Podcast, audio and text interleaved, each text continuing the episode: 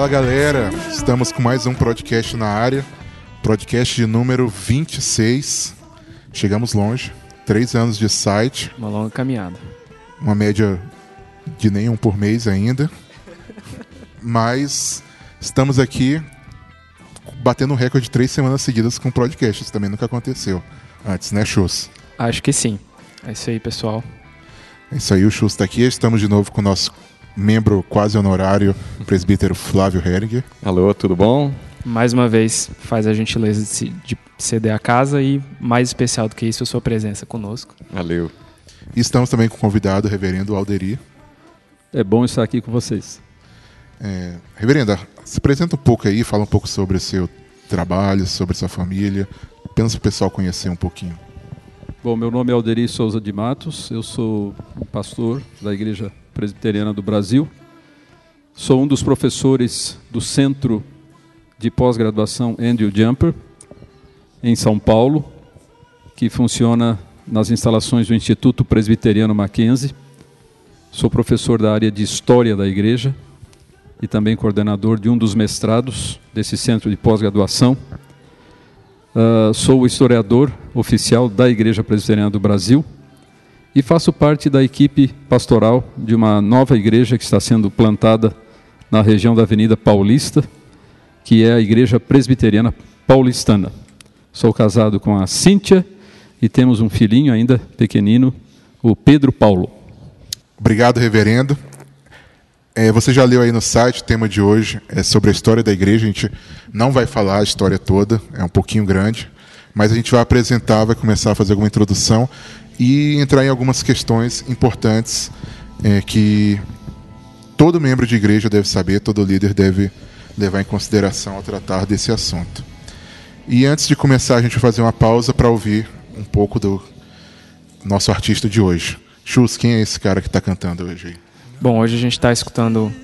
Toda vez eu falo isso, mas eu vou falar de novo. Hoje a gente está escutando um artista que eu gosto muito.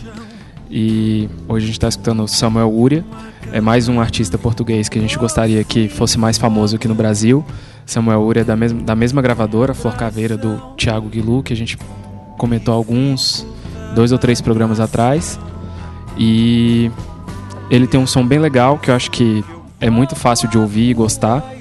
Então, fica aí a dica pra vocês, espero que vocês gostem. E daqui a pouco a gente volta. É isso aí, gente. Até daqui a pouco. Fiquei com Samuel Uria.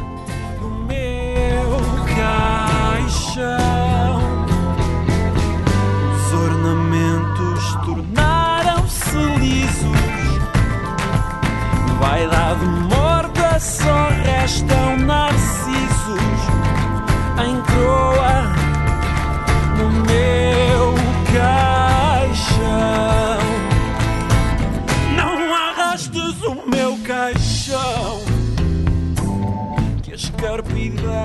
É isso aí, pessoal. Vamos agora para a parte principal do nosso programa, vamos para a nossa discussão.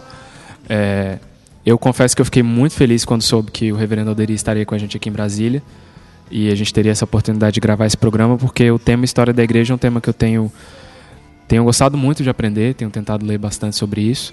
É, um dos primeiros livros sobre o assunto que eu li, inclusive, foi o, o livro Fundamentos da Teologia Histórica, do Reverendo Alderi.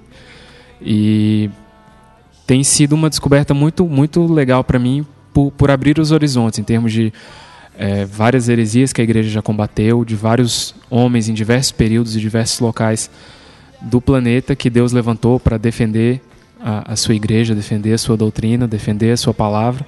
E é algo que, que me chamou muita atenção porque é algo que falta muito nas igrejas hoje em dia, é algo que não é, não é tão ensinado, que as pessoas não têm tanto interesse e que É, eu acho que muita gente pensa que é meio que uma matéria simplesmente obrigatória que você tem que fazer e normalmente não tem o- os professores preferidos do pessoal, como às vezes tem uma matéria de Novo Testamento, eu falo isso pelo menos no meu seminário.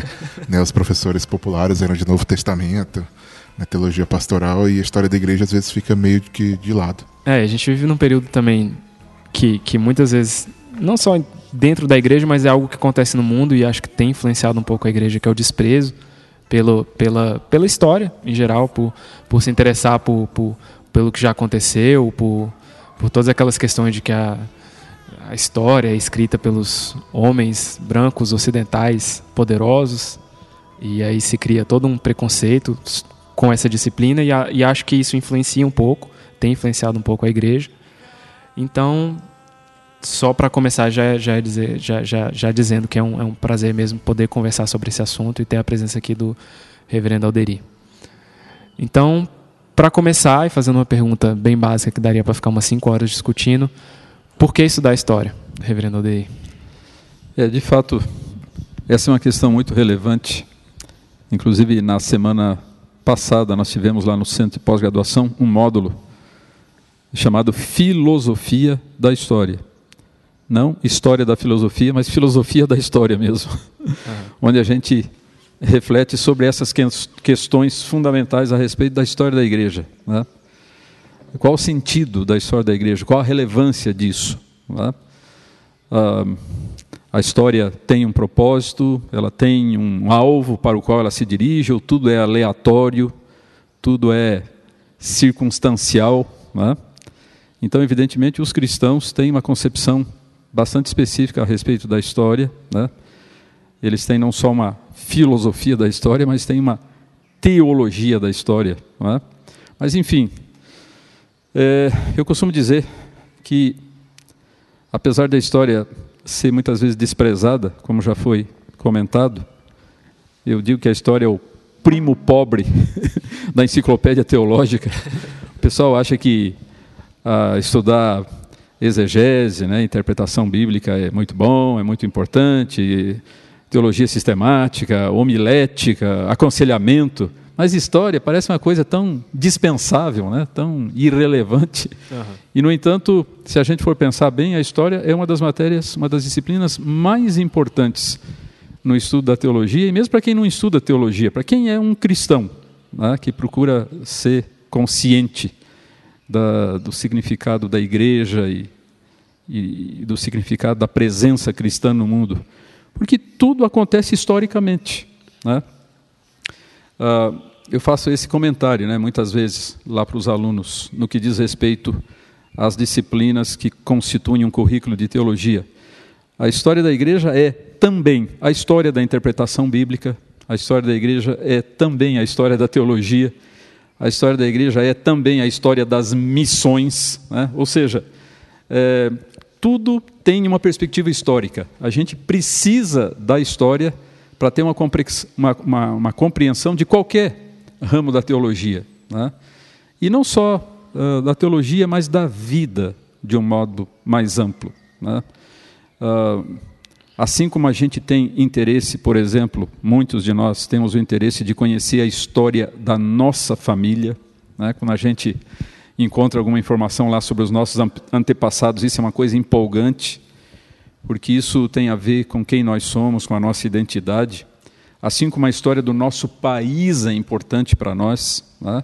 nós somos em inúmeras maneiras imperceptíveis profundamente condicionados pela história do nosso país, pela nossa cultura. Né? Eu, eu costumo dizer, se a gente tivesse nascido no século XVIII, ou agora mesmo, nesse tempo atual, mas lá na Rússia ou na China, nós seríamos pessoas muito diferentes do que nós somos. O fato de termos nascido no Brasil no século XIX ou no começo do século XX nos dá uma identidade muito particular que não teríamos se tivéssemos nascido num outro lugar ou num outro tempo. Né? Então nós somos moldados, nós somos inevitavelmente, obrigatoriamente moldados pela nossa história. Né? Então, se a história é importante do ponto de vista familiar, se ela é importante do ponto de vista nacional, ela também tem importância para nós como cristãos. Né? Nós fazemos parte da história da humanidade, fazemos parte da história do cristianismo, né, ao longo de tantos séculos, já de alguns milênios. E isso é importantíssimo, então, para a nossa autocompreensão, para a nossa identidade, para saber quem somos, de onde viemos, para onde queremos ir, né, para definirmos os nossos alvos, as nossas prioridades. Ah, além do fato de que, do ponto de vista teológico, a história é uma coisa importantíssima né, para a fé cristã. A gente sempre costuma dizer isso, né? O cristianismo é a fé cristã histórica. Né? A Bíblia valoriza imensamente a história. A Bíblia é um livro de história e de histórias. Né? E a coisa mais importante a respeito da história uh, que existe na nossa fé cristã é que nós cremos num Deus que, por um lado, é ahistórico, um Deus que está fora da história, além da história, acima da história, não é condicionado pelo tempo e pelo espaço mas ao mesmo tempo esse Deus ahistórico, esse absoluto, houve por bem entrar na história humana para redimi-la. Né? E isso aconteceu através desse evento singular que muda tudo, que foi a encarnação. Né? Deus, mesmo na pessoa de seu filho, entrando na história humana. Então, essas são algumas razões mais do que suficientes para a gente valorizar imensamente a história. Nesse, nesse sentido, é, o senhor acha que a igreja no Brasil hoje, ela tem essa percepção, ela olha para o passado com o objetivo de entender de onde nós viemos e por que, que nós chegamos até aqui, como chegamos. Qual é a sua percepção a respeito do, da, da igreja hoje à luz dessa história milenária? Olha, até onde a gente percebe, não há um interesse muito grande assim por parte das igrejas na dimensão histórica do, do cristianismo. Né? Quando muitas pessoas se interessam um pouco pela história da sua denominação particular, né? ou então se interessam pela história bíblica, né?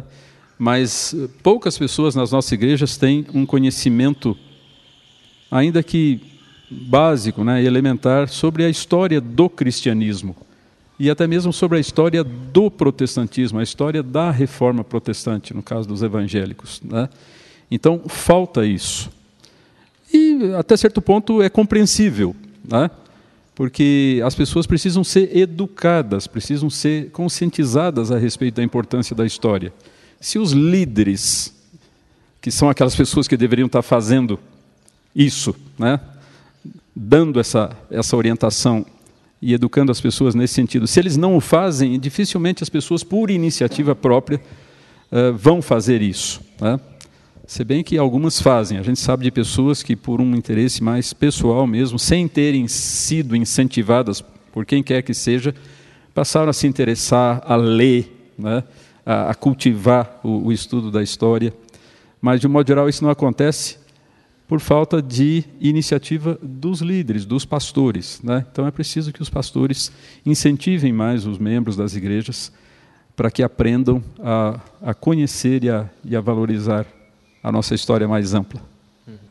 Reverendo, que erros você acha que poderiam ser evitados hoje é, se a história, a disciplina histórica fosse levada em mais consideração? Talvez heresias, erros de prática, não precisa falar todas, não, porque senão a gente vai levar muito tempo, mas algumas questões importantes.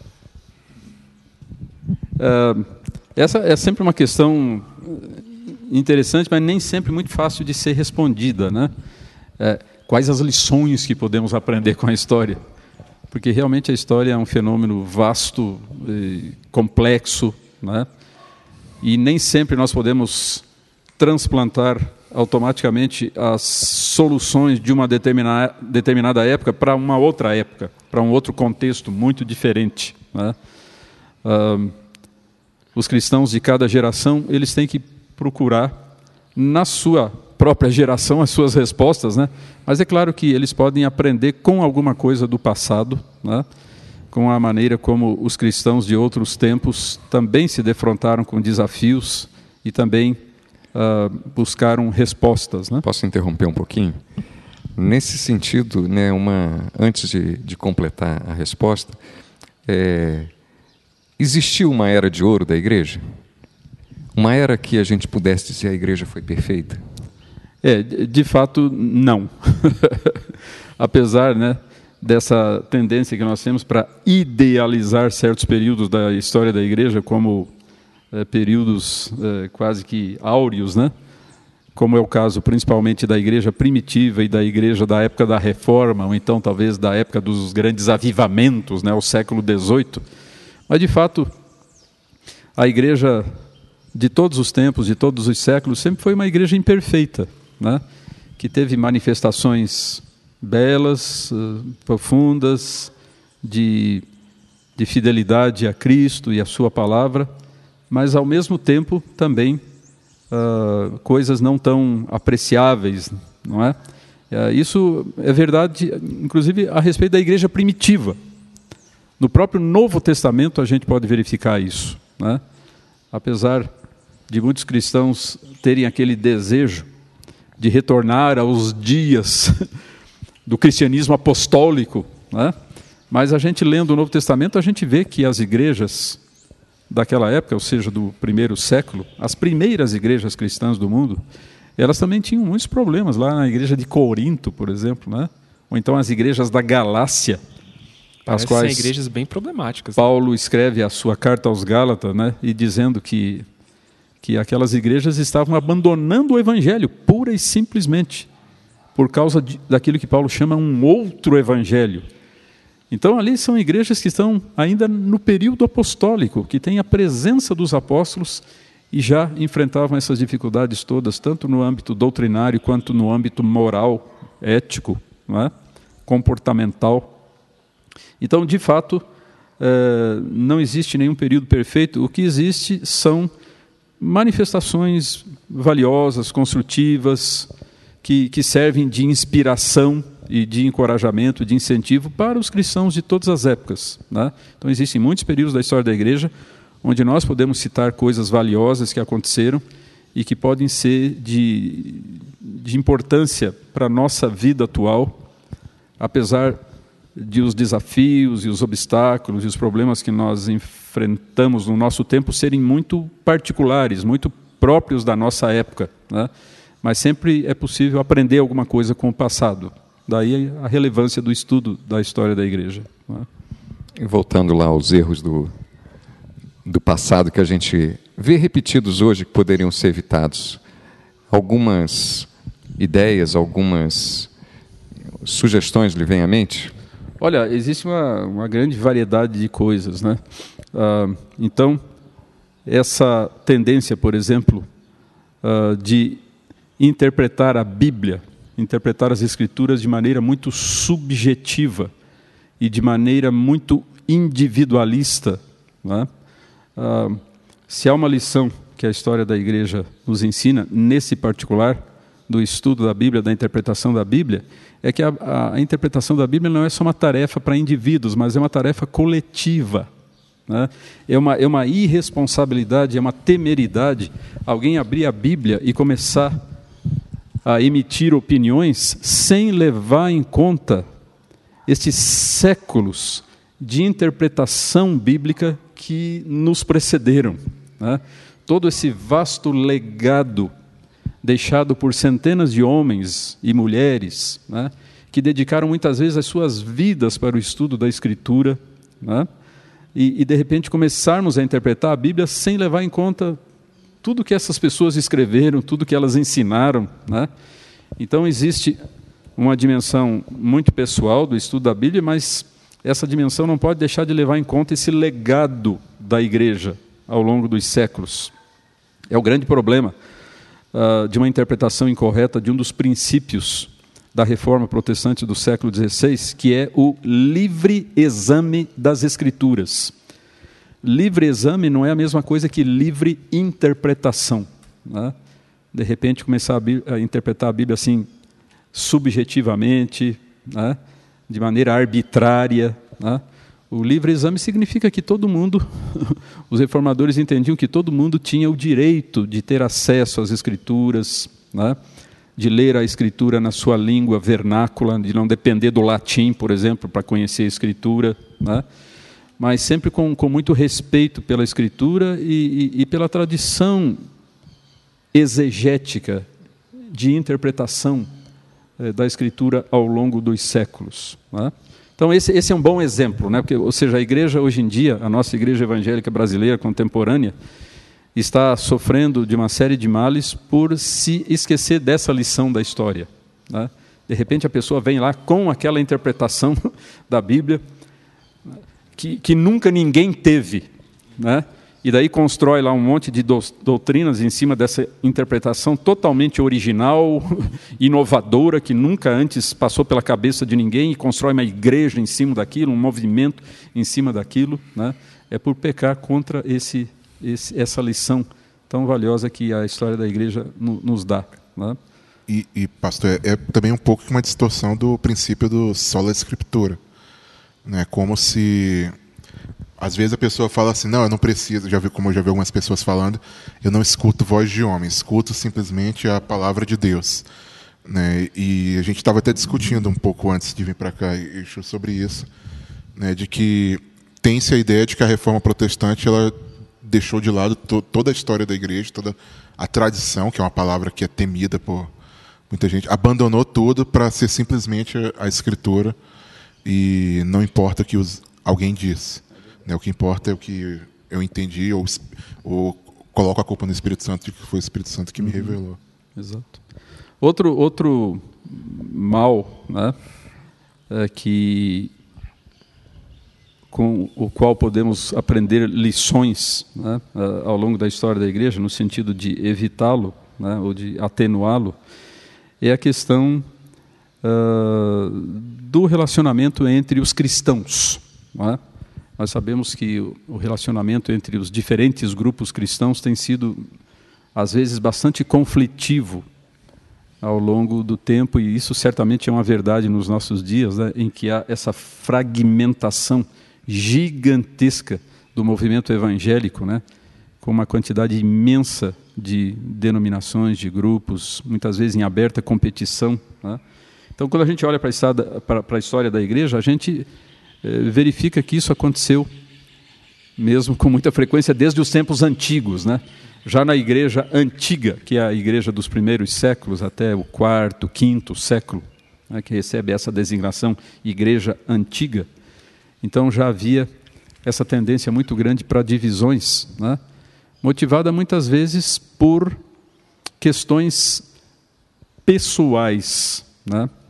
Por personalismo, muitas vezes, dos líderes, né, que não queriam abrir mão de certos privilégios, de certas prerrogativas, né, e que acabavam, por causa disso, sacrificando a comunhão cristã e a, e a unidade da igreja. Né.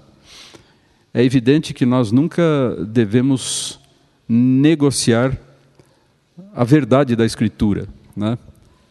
É, como disse alguém, não devemos sacrificar uh, a verdade por causa do amor, não é? Uhum. é? o apóstolo Paulo, uh, escrevendo aos Efésios, diz, né? Uh, seguindo a verdade em amor, cresçamos em tudo naquele que é a cabeça, Cristo. Seguindo a verdade em amor, as duas coisas, né? Mas o fato é que na história da igreja se tem pecado contra esses dois valores, a verdade e o amor. Se tem sacrificado a verdade por causa do amor e o amor por causa da verdade. Né? Nós devemos é buscar o equilíbrio entre as duas coisas. Né? Então, essa é uma lição, é, digamos, negativa que a gente aprende com a história da igreja também, porque eu costumo dizer que a história da igreja é composta de luzes e de sombras, né? de, de, coisas uh, edificantes que servem de exemplo de inspiração e de incentivo, mas também de coisas ruins que servem de advertência, para a gente não fazer a mesma coisa. Né? Então a gente verifica ao longo da história da igreja como a intolerância, a incapacidade de procurar compreender o outro irmão, né?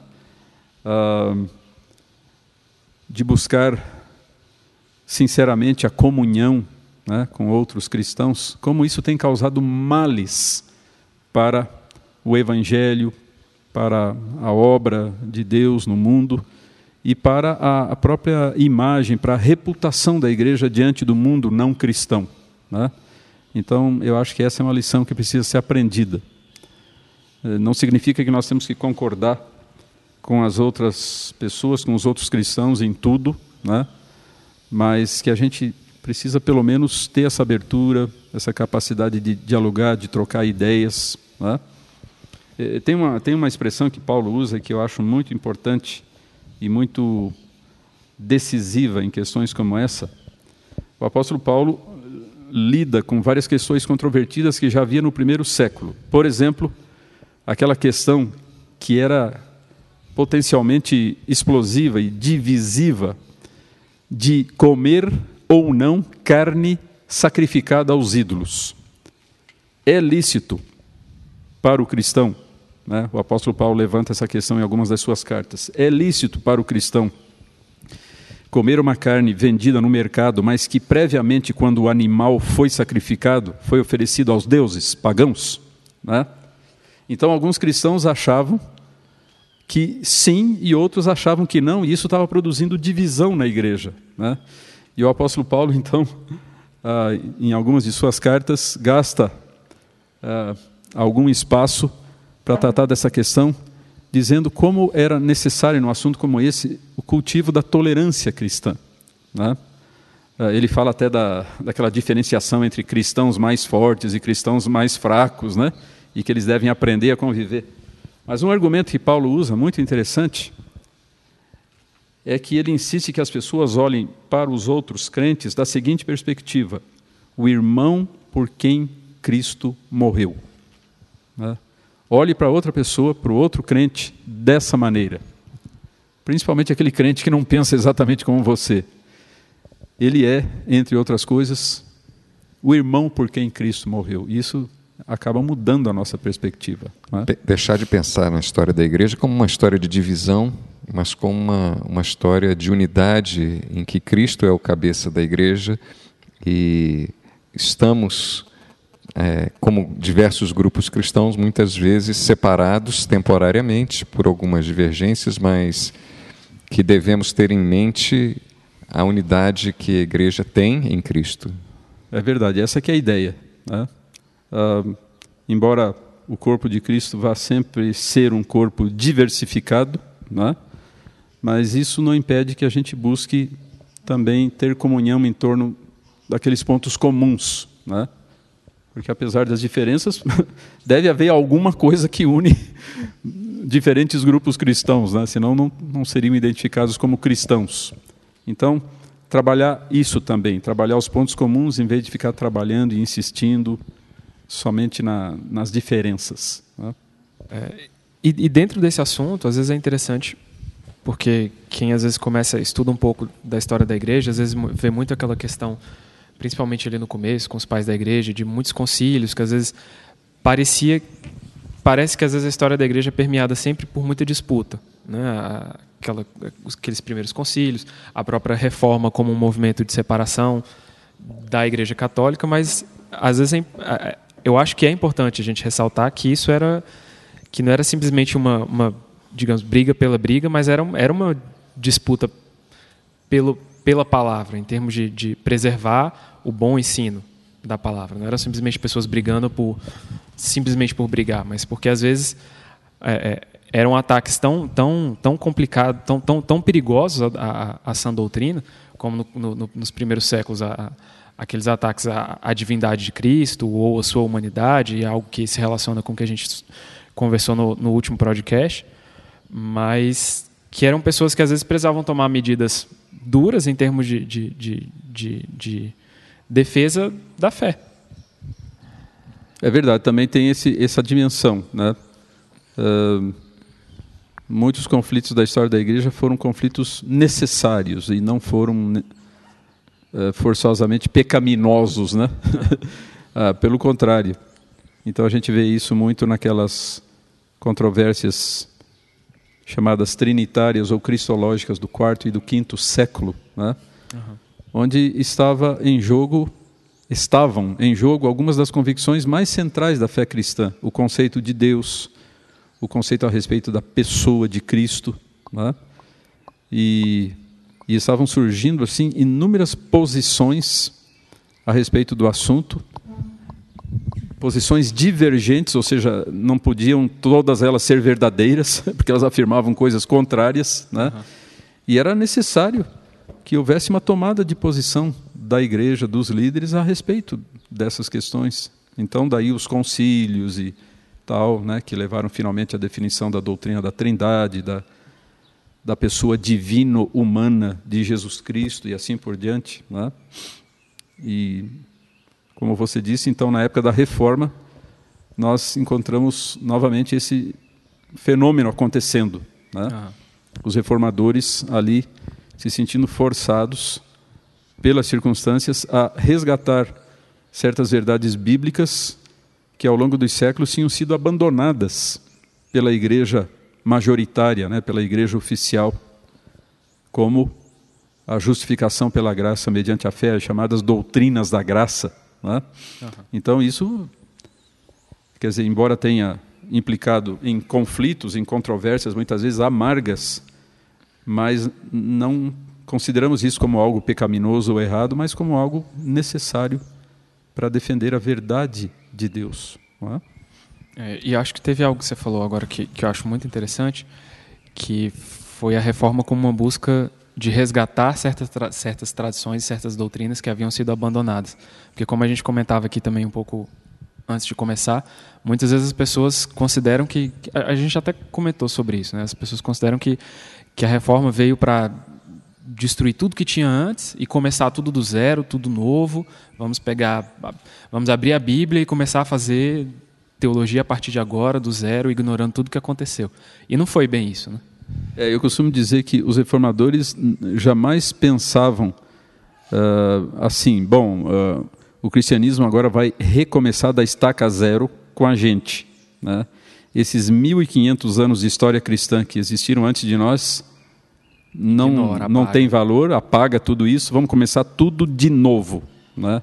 Eles nunca pensaram dessa maneira. Né? Eles questionaram tudo aquilo que eles achavam incoerente com as Escrituras, mas tudo aquilo que, que era possível aproveitar do passado cristão, eles estavam prontos para aproveitar. Né?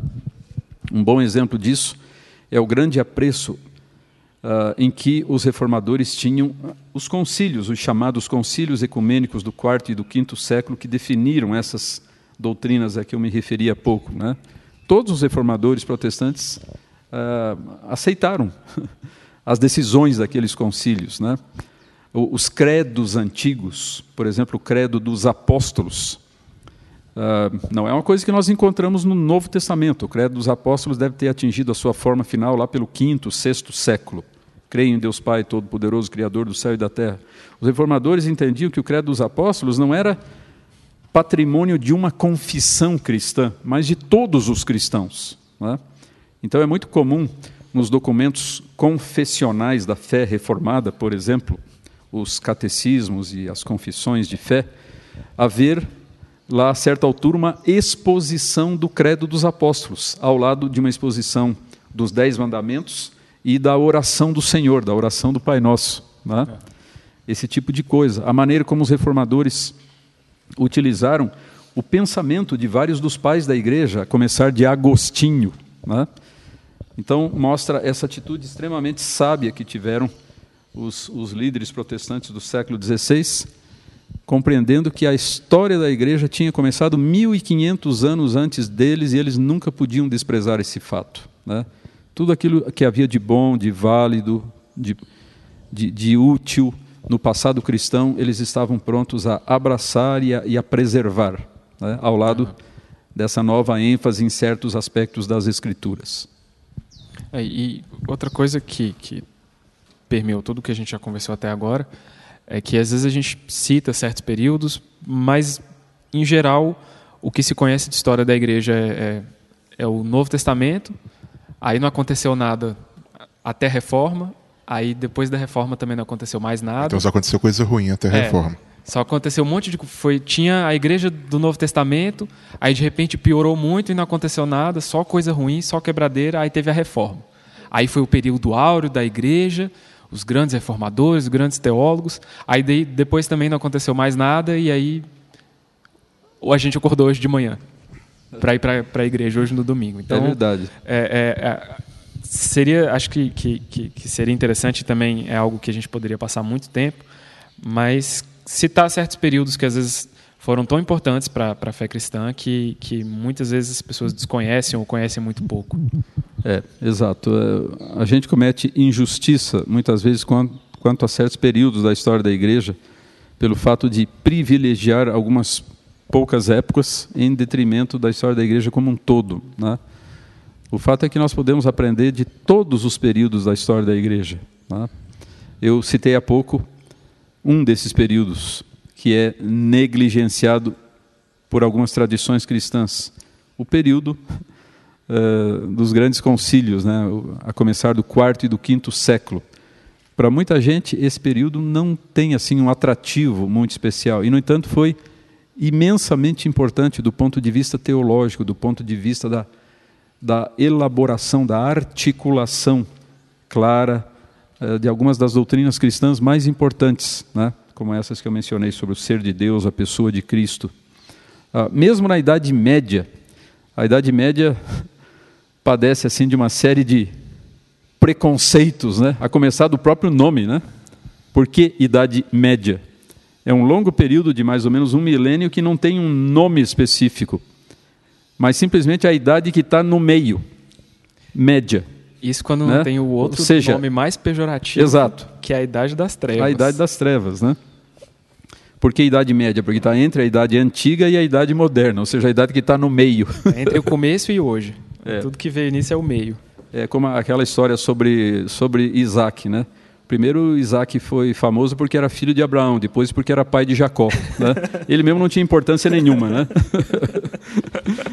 então, uh, então, na Idade Média, muitas vezes incorretamente denominada, principalmente a primeira metade da Idade Média, de Idade das Trevas. Né? Então, idade do, da ignorância, do obscurantismo, da superstição. Mas houve coisas extremamente valiosas durante a Idade Média né? em praticamente todas as áreas da vida da igreja. Houve coisas extraordinárias no campo da teologia, uh, houve coisas interessantes, ricas no, no campo das missões. A atividade missionária da igreja na Idade Média foi incrível. Né? Foi na Idade Média que, que toda a Europa foi evangelizada ou foi cristianizada, né? principalmente a região mais norte da Europa. Né? Uhum. Houve missionários de uma dedicação intensa a Cristo e ao Evangelho naquele longo período. Né? Outro período que também muitas vezes é negligenciado é o período posterior à Reforma Protestante. Então valoriza-se a Reforma Protestante, depois se dá um salto lá para o século XVIII, a época dos avivamentos, mas tem o período ali do, do final do século XVI, do século XVII, que é o período do chamado confessionalismo protestante, o período da ortodoxia protestante, ortodoxia reformada, ortodoxia luterana, também é um período extremamente fértil, extremamente rico em muitos aspectos. Né? Uh, mesmo em séculos mais próximos de nós, né? no século XIX, por exemplo, né? que é tão pouco conhecido de, de muitas pessoas, o século XIX se tornou conhecido como o grande século das missões protestantes. Né? O historiador Latourette se referiu a esse período como o grande século das missões na história do cristianismo. Né? Se bem que para ele o século XIX tinha um pouco mais de 100 anos. Né? Ia desde a Revolução Francesa até a Primeira Guerra Mundial, ou seja, de 1789 até 1914. Então, 120 e poucos anos. Né? Mas, então é isso, a gente tem uh, muito a aprender com outros períodos da história da igreja e certamente estudar esses períodos vai ser algo muito enriquecedor para a nossa vida cristã e para a compreensão do cristianismo que nós conhecemos hoje. É? é, um autor uma vez disse que nós somos como anões sobre os ombros de gigantes do passado O senhor poderia citar dois ou três personagens pouco conhecidos da história da igreja? A maioria dos crentes conhece Lutero, conhece Calvino, conhece Agostinho, mas dois ou três pouco conhecidos e que mereciam um pouco mais de estudo por parte dos cristãos, da sua biografia, do seu legado, da importância deles para a igreja? Olha, existem muitos personagens interessantes, né? Um, um que me vem aqui à mente foi é, João Crisóstomo. Né? João Crisóstomo foi um arcebispo de Constantinopla, a antiga capital do Império Romano Oriental e que hoje é a moderna cidade de Istambul, na Turquia. Né? Então, é, ele era, durante o seu trabalho como líder cristão, conhecido apenas como João. Né? Então, foi depois da sua morte, uns 30 anos depois da sua morte, que ele começou a ser chamado de Crisóstomo. As pessoas começaram a lembrar-se dele como o João Crisóstomo, em grego, boca de ouro, por causa da sua grande eloquência. Não é? Mas por que, que o, o João Crisóstomo é importante para nós hoje, tanto tempo depois? Por causa da sua pregação profética e, e corajosa, que inclusive lhe custou a vida. Né? Então ele subia lá no seu púlpito, lá na cidade de Constantinopla, e ele pregava mesmo uh, para as pessoas do seu tempo, para os líderes, para os poderosos da sua época, denunciando toda espécie de de males, de, de injustiças, né, de distorções que havia na sociedade da sua época. E ele acabava então com essa pregação profética incomodando os poderosos, né? Então ele foi por causa disso mandado para o exílio e continuou ainda exercendo uma influência no exílio, porque ele mandava cartas lá para os seus paroquianos, né? Então veio uma ordem imperial para que ele fosse para muito mais longe ainda, né? uma região muito remota lá nas proximidades do Mar Negro, e durante essa penosa viagem ele veio a morrer no ano 407, né, no início do quinto século. Então João, João Crisóstomo é um ilustre desconhecido né, da maioria dos, dos cristãos e principalmente dos protestantes, né? mas ele tem essa dimensão interessante né, de um homem que foi importante, um líder da igreja, mas que não se dobrou diante dos poderosos da sua época, mas pregou a palavra de Deus como ele achava que, que devia ser pregada para as realidades e para os desafios do seu tempo, ah, mesmo que ele tivesse que pagar o preço supremo por essa pregação ousada. Né? Então é um personagem interessante. Num período mais recente, e agora dentro do âmbito do protestantismo, a gente poderia citar Jonathan Edwards. Né? O Jonathan Edwards ainda continua sendo essencialmente um personagem pouquíssimo conhecido aqui no Brasil. Né? Por exemplo, nós quase não temos obras dele publicadas em português. E quando temos, são pequenas condensações, pequenos resumos das suas obras. Né? Uh, recentemente, inclusive, foi criada no Brasil e com sede lá no Centro de Pós-Graduação em São Paulo, uh, uma sucursal do Centro Jonathan Edwards, que tem a sua sede lá na Universidade de Yale, em Connecticut, nos Estados Unidos. Né? Por quê em Yale? Porque essa universidade é, é detentora lá dos, dos, manuscritos, de todos os manuscritos de Jonathan Edwards. Né? A família entregou para essa universidade esses manuscritos, é, que vêm sendo publicados já há muitas décadas e falta ainda muita coisa para publicar, né? Porque boa parte dos seus manuscritos ainda permanecem inéditos. Então agora surgiu o, o Centro Jonathan Edwards América do Sul, com sede lá em São Paulo, no Centro de Pós-Graduação Andrew Jumper. E então essa organização pretende promover conferências a respeito de Jonathan Edwards, publicar as obras dele, né? enfim, divulgar mais o pensamento desse pastor avivalista, teólogo e escritor extraordinário, que deu uma grande contribuição no que diz respeito à psicologia religiosa. o Jonathan Edwards foi um cuidadoso observador dos fenômenos do avivamento, né? o que acontece num avivamento. E, e, escreveu então algumas obras extremamente penetrantes, extremamente é, valiosas nesse particular, né? ah, definindo principalmente uma das suas maiores contribuições nessas obras. Quais os critérios pelos quais nós podemos saber se um avivamento é uma genuína obra de Deus, como ele dizia, é mero emocionalismo humano, um fenômeno meramente humano? Né?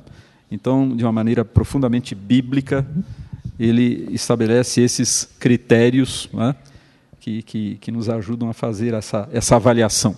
Então, esses são, são dois exemplos né, de pessoas muito diferentes, viveram em épocas muito diferentes, em contextos bastante contrastantes, né, ah, mas ambos cristãos, que pertencem à, à longa história do cristianismo e com os quais nós podemos aprender muita coisa nesse início do século XXI.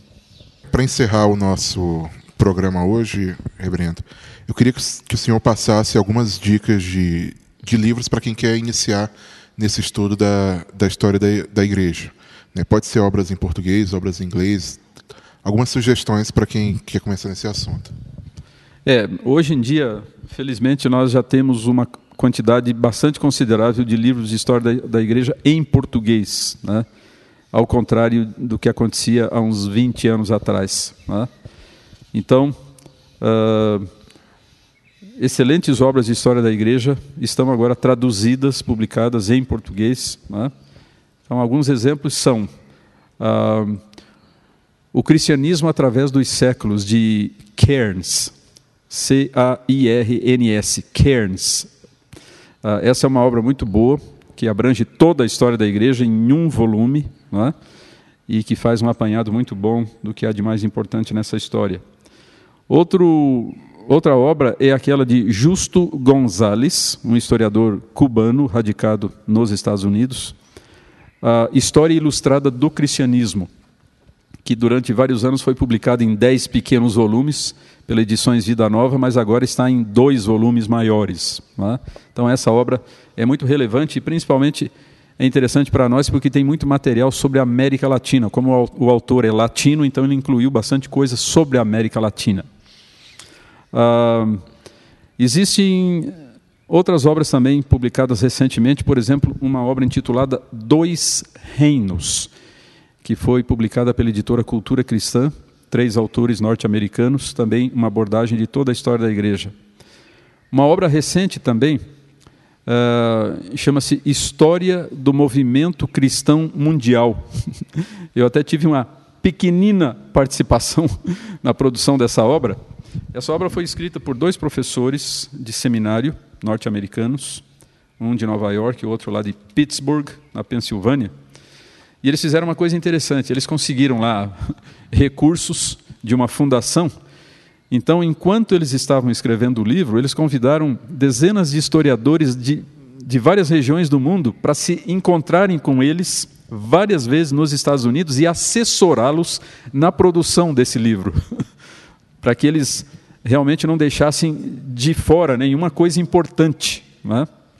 Então, esse livro foi publicado em inglês e agora já está também disponível em português o primeiro volume. Parece que o segundo volume ainda não saiu. Né? Então, História do Movimento Cristão Mundial. Qual é, qual é o diferencial desse livro? Em que, que esse livro é diferente de outras histórias da igreja? É pela maneira como privilegia o terceiro mundo. Né? As histórias da igreja tradicionais geralmente falam quase que 90% né, do, dos livros sobre Europa e Estados Unidos. E só um pouquinho sobre África, Ásia e América Latina. Com esse livro, então, isso não acontece, né? Muito espaço dado para o chamado terceiro mundo e também para movimentos, digamos, no âmbito geográfico do primeiro mundo, Europa e Estados Unidos, mas que normalmente não eram não eram abordados a contento nas histórias da igreja tradicionais. Né? Então, esses são, são apenas alguns exemplos. No que diz respeito ao Brasil, lamentavelmente, até hoje, nós não temos uma história abrangente da igreja, do cristianismo e mesmo do protestantismo no Brasil. Nós temos muitas obras com histórias denominacionais, história da Igreja Presbiteriana do Brasil, história dos batistas, mas não temos uma obra abrangente sobre o, o, protestantismo brasileiro e muito menos sobre o cristianismo no Brasil. Né? Ah, Nós temos, por exemplo, aquela obra de Duncan Alexander Riley, História Documental do Protestantismo no Brasil. Essa é uma história um pouquinho já com pretensões assim de abrangência, só que ela é, trata mais da questão dos documentos. Né? Então, destaca alguns documentos especialmente importantes para os presbiterianos, para os metodistas, para os batistas, para os congregacionais, para os episcopais, mas não chega a ser uma história da igreja completa. Né? Então, isso é algo que ainda está acontecendo ou está por acontecer. A, a produção mais rica de uma historiografia eh, cristã e, e protestante no Brasil. Mas, de qualquer modo, nós já temos algumas coisas iniciais. Uma outra obra interessante é aquela do professor Émile Leonard, um francês, um reformado francês, que foi professor da USP, da Universidade de São Paulo, ali por volta de 1950, 51. Então, ele, apesar de ter passado muito pouco tempo no Brasil, mas ele fez pesquisas extensas sobre o protestantismo brasileiro e produziu uma série de artigos que depois foram transformadas em livro, né, O Protestantismo Brasileiro, então essa obra de Emile Leonard.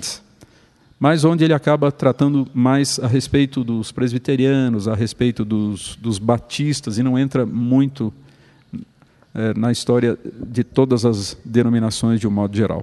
Mas esses são alguns exemplos que, que podem ser úteis para as pessoas. Né?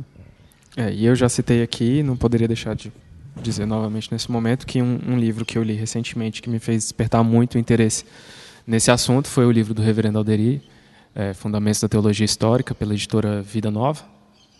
E Mundo Cristão. Mundo Cristão, desculpa, Mundo Cristão. E foi uma obra que me, me, como eu já, já usei o termo, me expandiu os horizontes para quão rica é a história da, da igreja. E também é uma obra interessante porque a, a cada, a cada trecho existem referências para outras obras que é, quem se, se interessar pelo determinado assunto pode procurar. Então, não deixe de conferir esse também. É isso aí. Você também vai ter aí no final da página embaixo o link para cada um desses livros que foram recomendados e também o link para os livros do Reverendo Alderi, se você quiser dar uma olhadinha aí pela internet. A gente está encerrando agora, queria agradecer ao Reverendo Alderi pela presença. Muito obrigado, pastor. É um prazer estar com vocês. E eu, vou, e eu me despeço, gente. Obrigado por ter ouvido aí até o final. Um abraço, pessoal. Até a próxima, até o próximo convite. As leis da estoicidade ligam a sirene que abrande o riso, eu tenho que ser sério.